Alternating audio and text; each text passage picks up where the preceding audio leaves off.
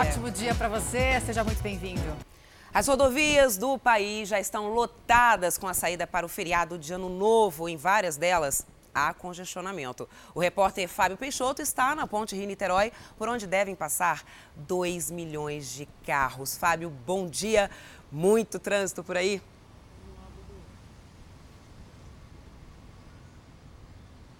Bom dia, Tatiana. Bom dia, Roberta. Bom dia a todos. Olha, por incrível que pareça, a ponte Rio-Niterói, o fluxo ainda é lento. As pessoas ainda estão saindo aos pouquinhos aqui na ponte em, em direção à região dos lagos, que é uma das, dos locais com mais procura pelos cariocas. É, de acordo com dados da Ecoponte, a concessionária que administra o trecho, a ponte Rio-Niterói estima receber cerca de 2 milhões de veículos entre os dias 20 de dezembro e 2 de janeiro. Por causa desse grande fluxo, a Polícia Rodoviária Federal começa hoje a Operação Ano Novo e, segundo a própria PRF, durante a operação de Natal, que durou cerca de cinco dias, foi feita em todos os estados do Brasil. Foram registrados 759 acidentes, 50 mortes e 962 pessoas que ficaram feridas nas estradas federais. Já no Rio de Janeiro, foram 115 acidentes, 151 pessoas feridas e 6 mortos. Então, por enquanto, a ponte Rio-Niterói, no sentido região dos lagos, segue tranquila, mas a cada minutinho que passa, o fluxo vai aumentando, né, Tatiana e Roberta?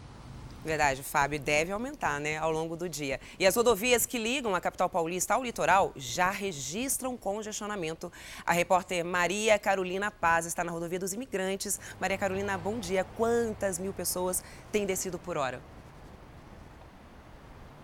Muita gente querendo descer, viu? Todo mundo querendo curtir o feriadão na praia. Olha só, a gente está aqui na rodovia dos imigrantes, já registra congestionamento no sentido litoral do 25 ao 43, no sistema Anchieta do 31 ao 33 e na Cônego Domênico Rangoni no sentido Guarujá do 260 ao 248. Está acontecendo a operação descida, são sete faixas no sentido da Serra e três subindo indo sentido São Paulo no sistema Anchieta Imigrantes das 7 às 11h59 da noite. Desde sexta-feira, dia 20 de dezembro, iniciou-se uma contagem de veículos que desceram a serra no sentido da Baixada Santista. Foram mais de 500 mil carros. Tatiana, Roberta? Esgoto a céu aberto, mato no lugar de asfalto e água suja. Essa é a realidade que muitos moradores do Pará enfrentam todos os Lamentável. dias. Lamentável. Três cidades do estado ocupam um ranking que não traz nenhum orgulho, viu? De cidades com os piores índices de saneamento do país. A Dionísia é uma das moradoras mais antigas de Ananindeua, na região metropolitana de Belém. Há 36 anos, ela vê a mesma cena: mato de um lado, esgoto a céu aberto do outro e nada de asfalto. É muito rato, lixo. Aí a água do esgoto entra para dentro da casa da gente quando chove. Nós moramos aqui por necessidade, que nós não temos para onde ir sem falar nos alagamentos. A imagem mostra o estrago da última enchente. Sem ter por onde passar, o jeito é encarar a travessia. Tem que andar com cuidado, né? Prestar atenção, onde a gente pisa. Se a gente vacilar, a gente vai embora para o fundo com bicicleta e tudo. Na pesquisa mais recente realizada pelo Instituto Trata Brasil, Belém, Ananindeua e Santarém, no Pará, aparecem entre as 100 cidades com os piores índices de saneamento básico do país. Ananindeua, que é um dos municípios mais populosos do estado, ocupa o segundo lugar num ranking de locais onde a população não tem acesso a saneamento básico e vive em situação precária. O esgoto no meio da rua ainda traz o mau cheiro e o risco de contaminação. É uma coisa horrível você sentar numa mesa para almoçar com a sua família e sentir esse mau cheiro. Você nunca está bem, porque isso aí gera até doença para o alimento que a gente está consumindo. E ainda tem a água das torneiras. A que chega é assim, amarelada e em péssimas condições. Junto com os móveis, a dona Cidalina perdeu também a esperança de ver a rua onde cresceu diferente. A gente já é pobre. E o governo dá despreza a gente.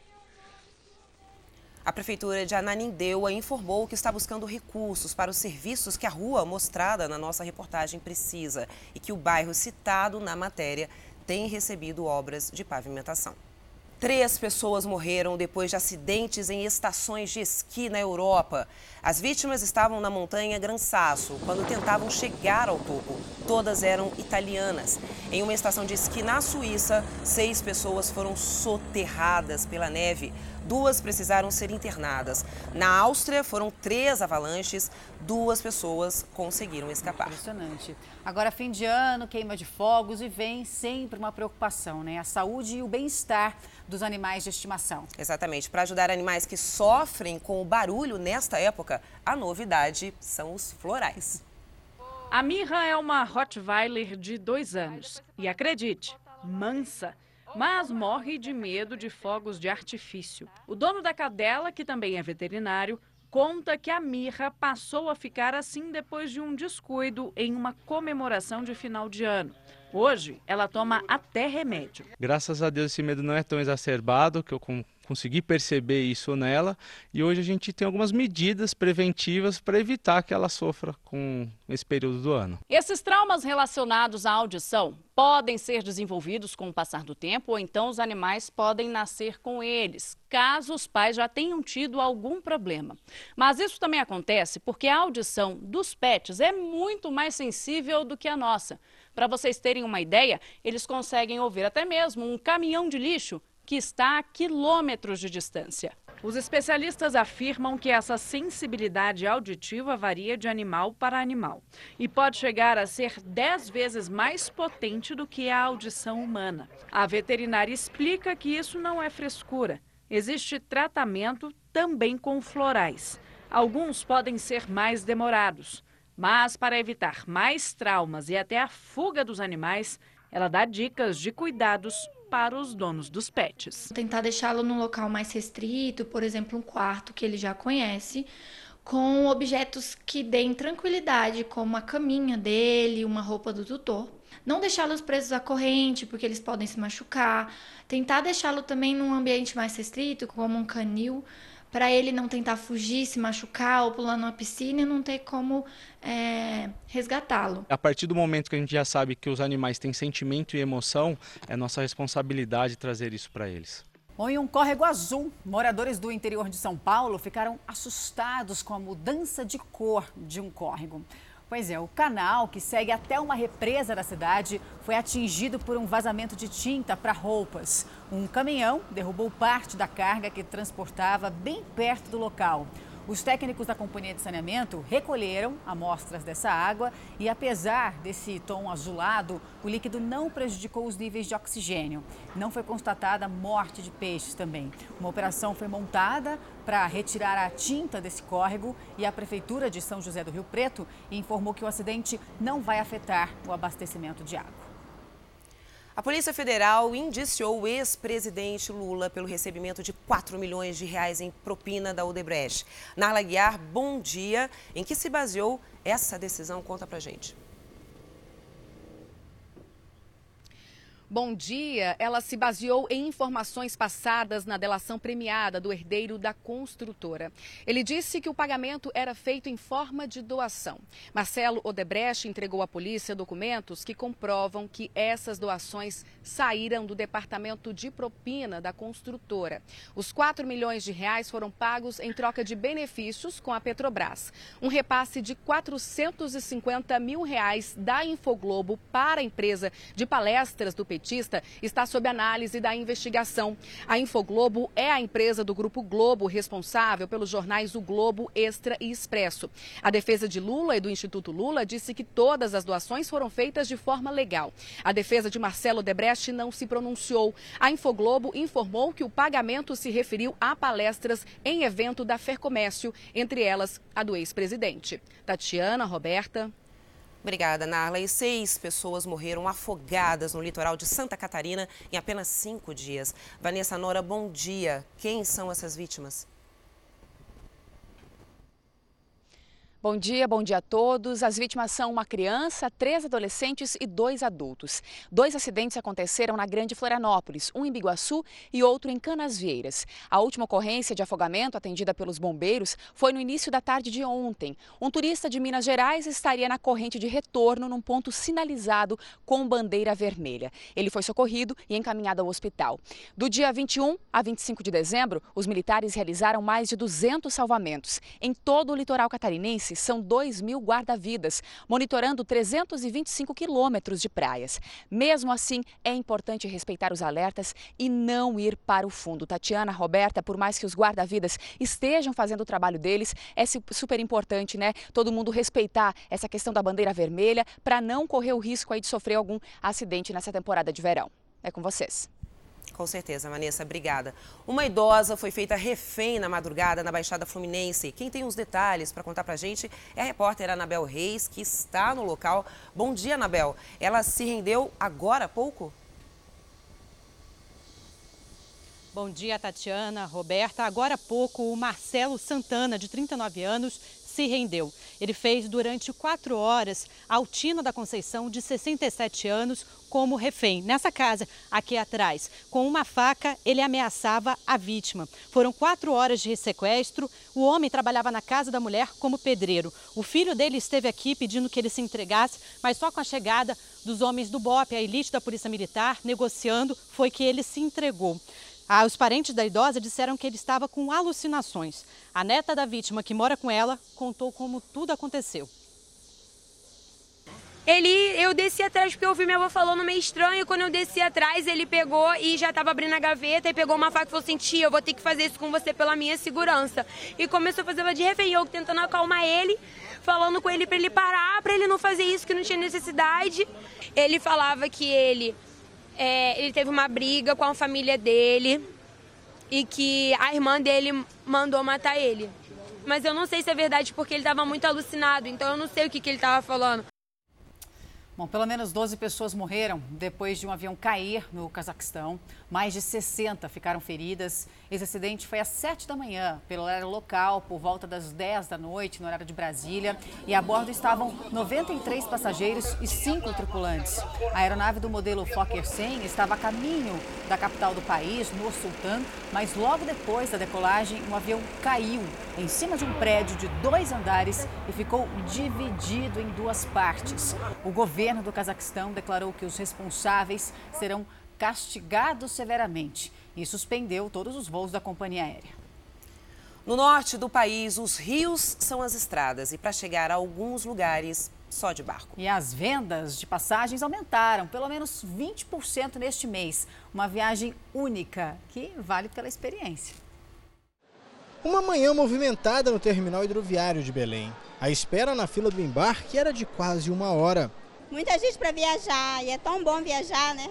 Daqui os barcos partem para vários portos do norte do país. Ao todo são mais de 16 mil quilômetros de rios navegáveis em toda a região. Aqui na Amazônia, o rio são as estradas. Nessa época de festas e férias, o destino mais procurado é a maior ilha do mundo. Eu estou em Marajó. Lugar mais bonito não tem. De Belém também partem embarcações para outros estados. Viagens longas e demoradas, mas bem mais baratas que de avião. Para Macapá, por exemplo, são 24 horas de barco. De avião, o trajeto é feito em 50 minutos. Mas o preço é quatro vezes maior. Até o cachorrinho vai. Não fica ninguém para trás? Ninguém. Olha só que coisa, saguão lotado. E assim foi durante quase o mês inteiro de dezembro. 30 mil pessoas devem passar por aqui até o Réveillon. Um aumento de 20% nas vendas de passagens, em comparação ao mesmo período do ano passado. A viagem de barco é a única forma de chegar em alguns pontos da Amazônia. E mesmo que leve muito tempo, para algumas pessoas a viagem vale a experiência. É tranquila a viagem, é muito boa, tranquila, dá para você curtir, aproveitar. São 24 horas que passam rapidinho. Um filhote de rinoceronte negro, uma espécie rara, nasceu no zoológico dos Estados Unidos. O bebê nasceu na noite de Natal, ainda não tem nome. O animal e a mãe dele, de 12 anos, passam bem. Um vídeo publicado nas redes sociais mostra os primeiros momentos, olha, do rinoceronte.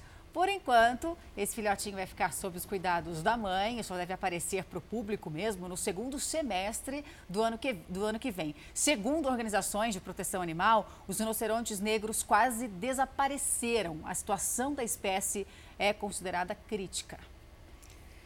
E daqui a pouco, quem quer ser um milionário? A Mega da Virada vai pagar o maior prêmio da história, mais de 300 milhões de reais. O que você faria com tanto dinheiro, hein? O Fala Brasil volta já.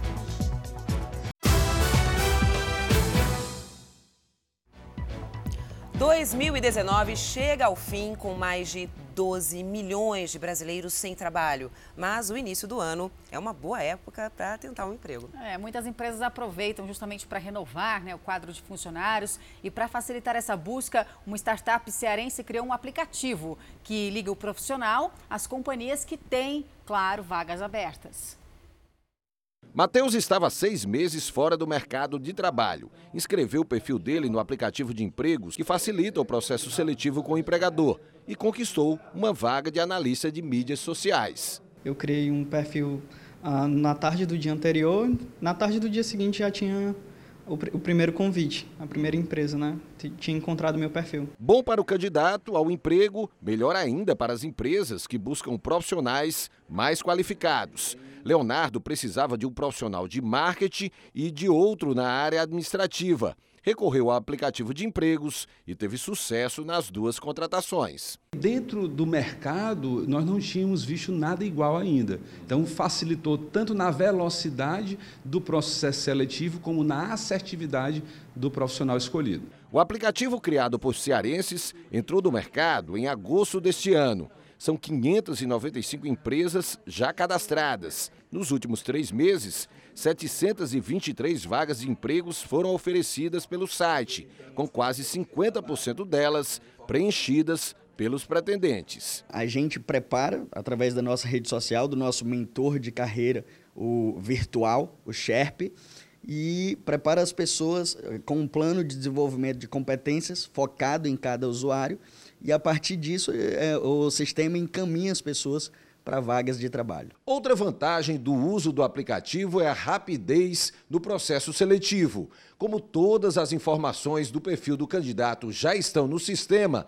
a escolha para o empregador fica mais fácil. A ideia é que a empresa faça todo o processo seletivo dentro do, da plataforma, inclusive através de videoconferência, com entrevista até lá. E a seguir, ceia mais salgada. O botijão de gás de cozinha está mais caro a partir de hoje. O Fala Brasil volta já já.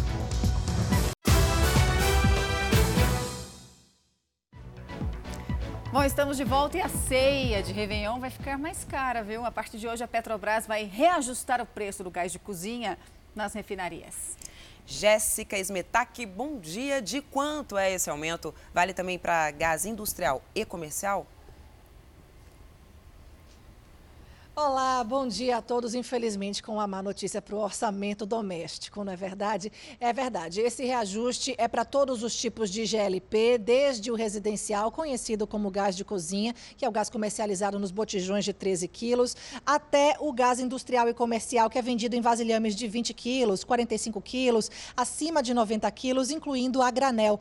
O impacto final aos consumidores pode variar entre 2% e 3%, desde que seja feito apenas o repasse do aumento dos preços nas refinarias da Petrobras. O gás residencial, vendido em botijões de 13 quilos, teve de janeiro até agora um reajuste médio de 10% nas refinarias da Petrobras, mesmo reajuste para o comercial e o industrial. Tati, Roberta.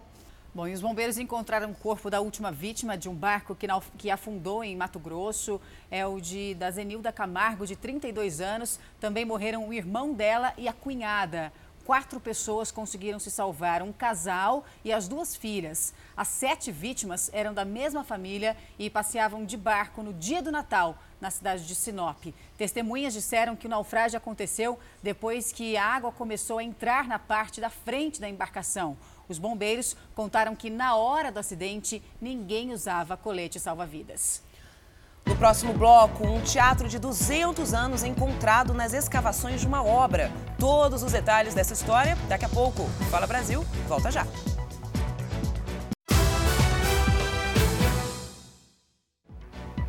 Pela primeira vez, drones vão ser usados para monitorar estradas de São Paulo. A gente volta a falar com a repórter Maria Carolina Paz, né, que está na rodovia dos imigrantes. Maria Carolina, o que, que isso muda na fiscalização, por exemplo?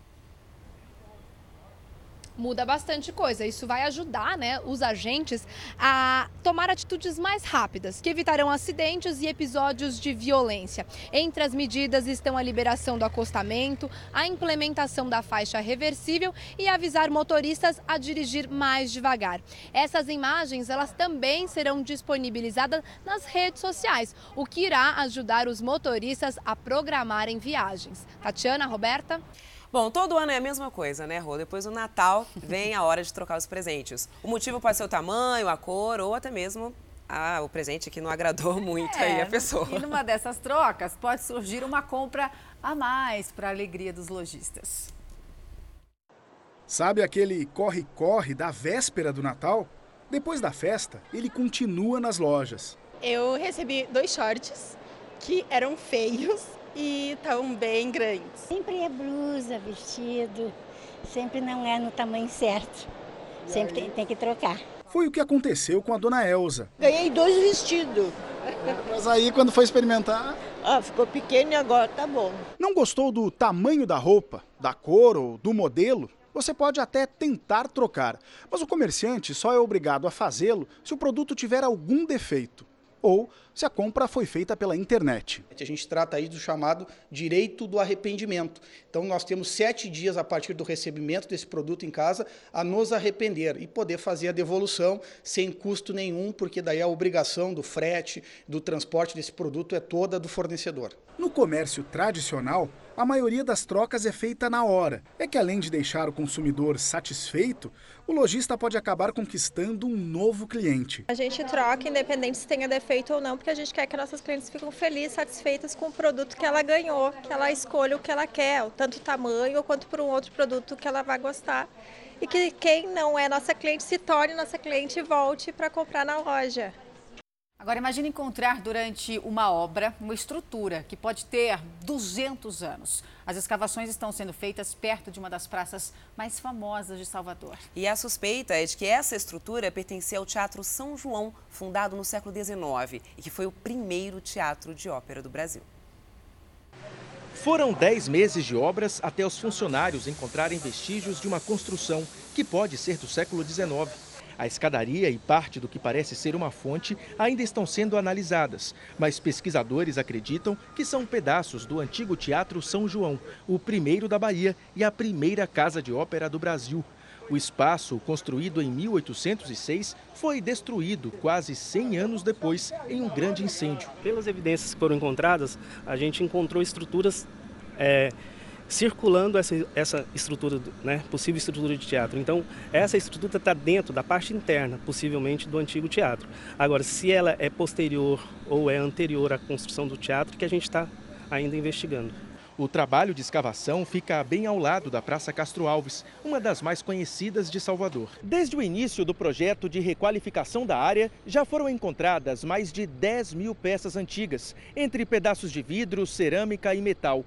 Para os estudiosos, indícios da riqueza que ainda há por baixo da terra na primeira capital do Brasil. Eu acho que é um momento de festa né, para a história, para os historiadores, para os estudiosos sobre a cidade de Salvador, mas é também um momento de alerta, né, por duas razões. Primeiro, para que a gente tome muito cuidado com as obras que estão sendo feitas, porque existe uma outra Salvador subterrânea, abaixo do que é o nível urbano da cidade hoje. E essas obras estão revelando isso. O que tem chamado a atenção dos arqueólogos é o grau de preservação das estruturas. Esta aqui foi encontrada com a ajuda de uma tecnologia que utiliza ondas magnéticas para detectar diferentes tipos de solo. O espaço deve permanecer isolado até que os estudos sejam concluídos. Os objetos estão sendo analisados e ainda não há previsão de quando os resultados serão divulgados. Tem que ser realizada uma pesquisa ampla para a preservação desses elementos. E é bom que a Prefeitura tenha essa iniciativa de incorporar ao projeto da praça, porque é uma parte de nossa história que vai ser contada e poder ser usufruída pela população. E no México, arqueólogos encontraram um grande palácio usado pela civilização maia. A descoberta foi no complexo arqueológico de Culuba, perto de Cancún. O palácio tem 55 metros de comprimento, 15 metros de largura e 6 de altura. As ruínas sugerem que o lugar foi habitado durante dois longos períodos, entre os anos 600 e 1050 depois de Cristo. Incrível.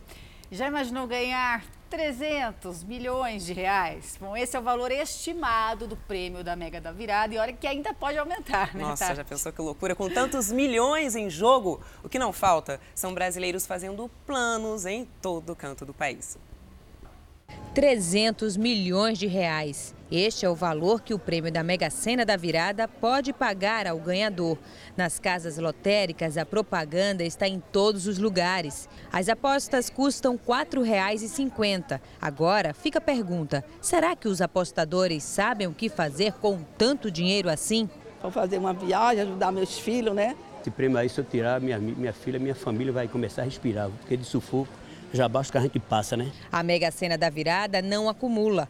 A probabilidade de vencer em cada concurso varia de acordo com o número de dezenas jogadas e do tipo de aposta realizada. De acordo com a Caixa, para aposta simples com apenas seis dezenas, a probabilidade de ganhar o prêmio é de 1 em 50 milhões 63 mil e 860. Já para uma aposta com 15 dezenas, que é o limite máximo, com o preço de R$ 22.522,50, a probabilidade de acertar o prêmio é de 1 em 10 mil e 3 apostas. O sorteio da Mega da Virada será no dia 31 de dezembro, a partir das 8 horas da noite. As apostas poderão ser feitas até às 6 horas da noite. E uma última notícia: um helicóptero com sete pessoas a bordo desapareceu no Havaí. A Guarda Costeira dos Estados Unidos faz buscas neste momento. Seis turistas e um piloto estavam a bordo. O helicóptero pertencia a uma empresa de turismo. Ele deveria ter retornado ontem de uma excursão. Bom, e o Fala Brasil de hoje fica por aqui. Muito obrigada, viu, pela sua companhia. Você pode rever, inclusive, toda essa edição e muito mais no Play Plus. Um excelente dia para você.